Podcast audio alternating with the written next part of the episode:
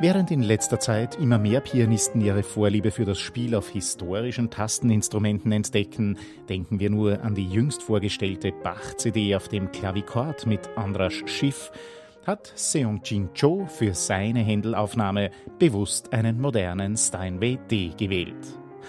Auch wenn er sich von Cembalo-Interpretationen wie jener von Trevor Pinnock inspirieren ließ, ist der moderne Flügel doch jenes Instrument, auf dem er sich zu Hause fühlt und mit dem er genau das ausdrücken kann, was er möchte. Und das ist so einiges.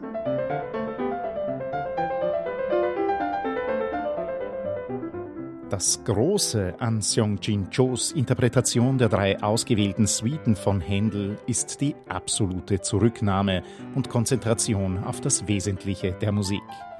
Hier geht es nicht um Pose, hier versucht niemand etwas in Händels Werk hinein zu interpretieren, das so gar nicht vorgesehen ist. Und gerade darin liegt die Schönheit des Spiels von Seong-Jin Cho.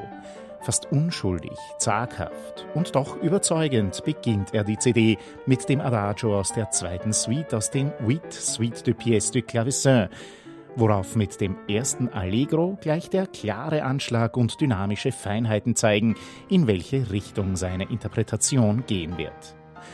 Diese Klarheit legt er auch den Händel-Variationen von Johannes Brahms zugrunde, auch wenn dann natürlich mehr Pedal und mehr romantische Verklärtheit zu seinem Spiel hinzukommen und es gegen Ende auch richtig pomposo klingen darf.